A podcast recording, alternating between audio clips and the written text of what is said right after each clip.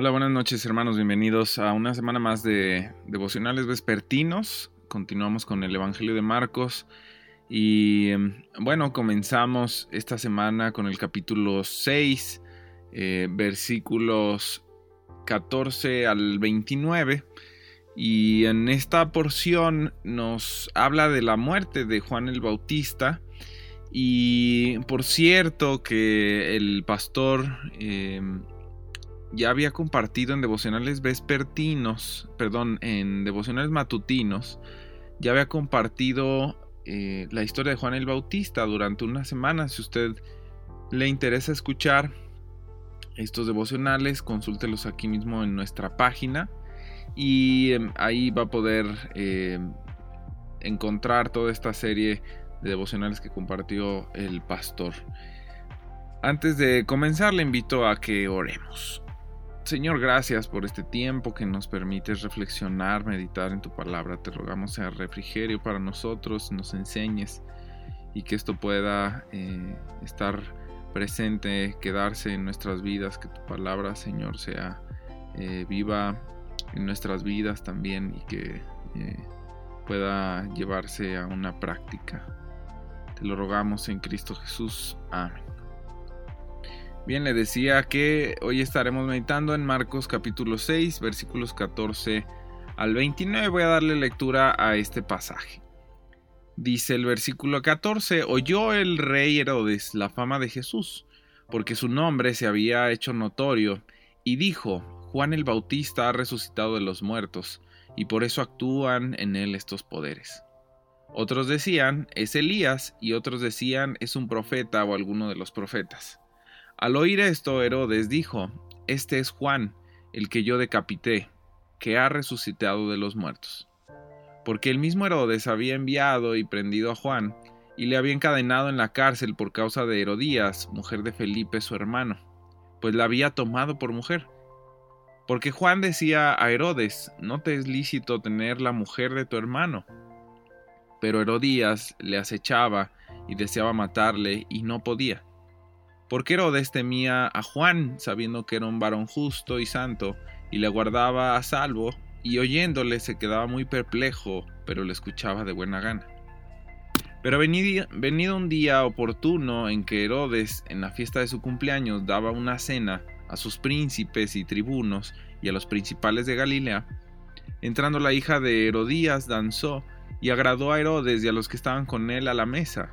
Y el rey dijo a la muchacha, pídeme lo que quieras y yo te lo daré. Y le juró, todo lo que me pidas te daré hasta la mitad de mi reino. Saliendo a ella, dijo a su madre, ¿qué pediré? Y ella le dijo, la cabeza de Juan el Bautista. Entonces ella entró prontamente al rey y pidió diciendo, quiero que ahora mismo me des en un plato la cabeza de Juan el Bautista. Y el rey se entristeció mucho pero a causa del juramento y de los que estaban con él a la mesa no quiso desecharla. Y enseguida el rey, enviando a uno de la guardia, mandó que fuese traída la cabeza de Juan. El guardia fue, le decapitó en la cárcel y trajo su cabeza en un plato, y la dio a la muchacha, y la muchacha la dio a su madre. Cuando oyeron esto sus discípulos vinieron y tomaron su cuerpo y lo pusieron en un sepulcro.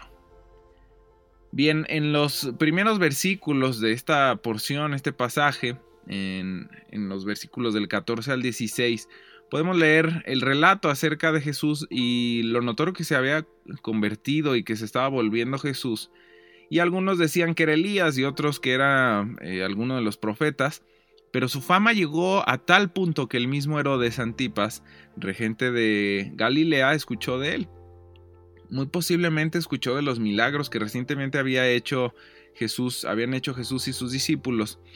Y mm, es así como Herodes, quizá con remordimiento, recuerda a Juan el Bautista, porque como hace aquí la nota Marcos, reconoce que lo decapitó y afirma a Herodes diciendo que este era el que se oía actuando con poder, afirmando que había resucitado Juan el Bautista, es decir, adjudicaba que lo que estaba haciendo Jesús y el poder que estaba demostrando, él aseguraba que era Juan al que él había decapitado y que por lo tanto pues había resucitado. Y es entonces a partir del versículo 17 que se centra la atención en la historia de la muerte de Juan el Bautista. Y en los versículos 17 al 19 entonces leemos que fue arrestado y encadenado por Herodes.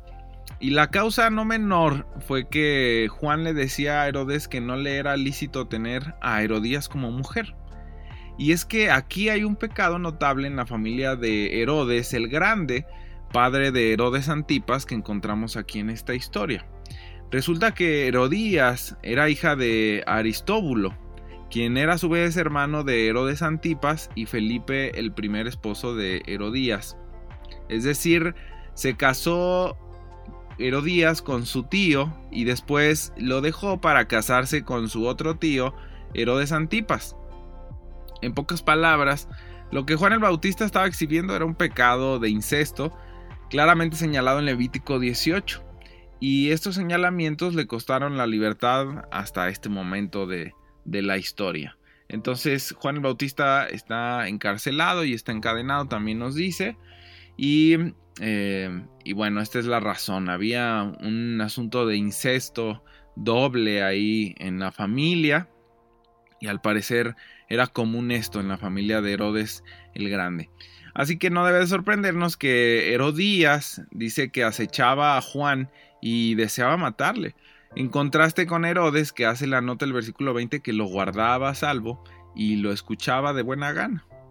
En el versículo 21 entonces notamos la frase, pero venido un día oportuno, y comienza a describir las acciones tomadas por Herodías, lo que nos sugeriría que ella esperaba un día así, un día oportuno para llevar a cabo un plan para matar a Juan el Bautista.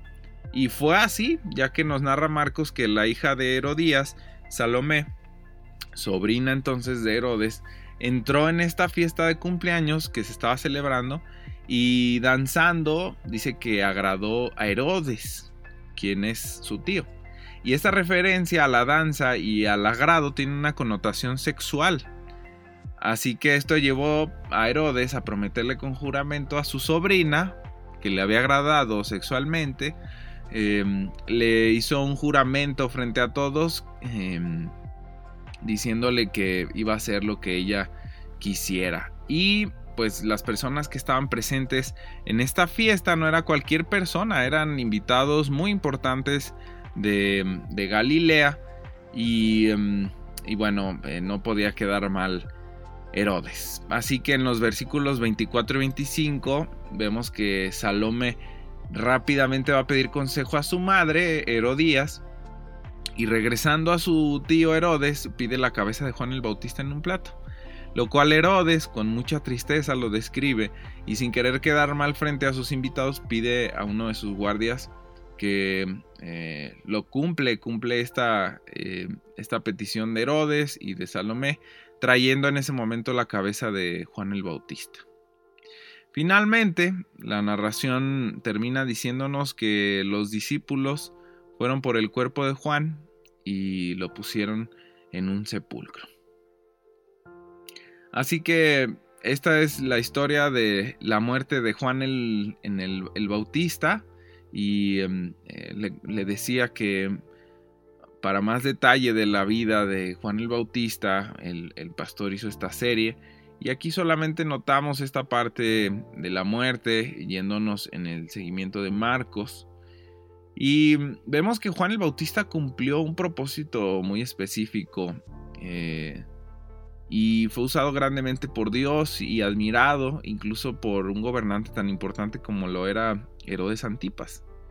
Es claro que Juan el Bautista vivió para este propósito, lo podemos notar por lo que encontramos en las escrituras, eh, cómo vivía y cómo hablaba y el mensaje que él daba. Y, podemos ver también em, su celo por, eh, por Dios y cómo incluso a un gobernante eh, él mismo em, le hacía notar su pecado, evidenciaba el pecado de este gobernante sabiendo que estaba su vida de por medio. Así que eh, al final le costó la vida y, mm, y, esto es algo muy interesante y muy lindo de notar de Juan el Bautista, una persona que siendo eh, santo y justo como, eh, como dice que Herodes lo, tenía por, por, santo y justo, pues tuvo una muerte de este, de este tipo. Así es que mi hermano, hermana, quiero preguntarte cómo es que vivimos nosotros hoy, en estos momentos llenos de tanta incertidumbre, cómo reaccionamos.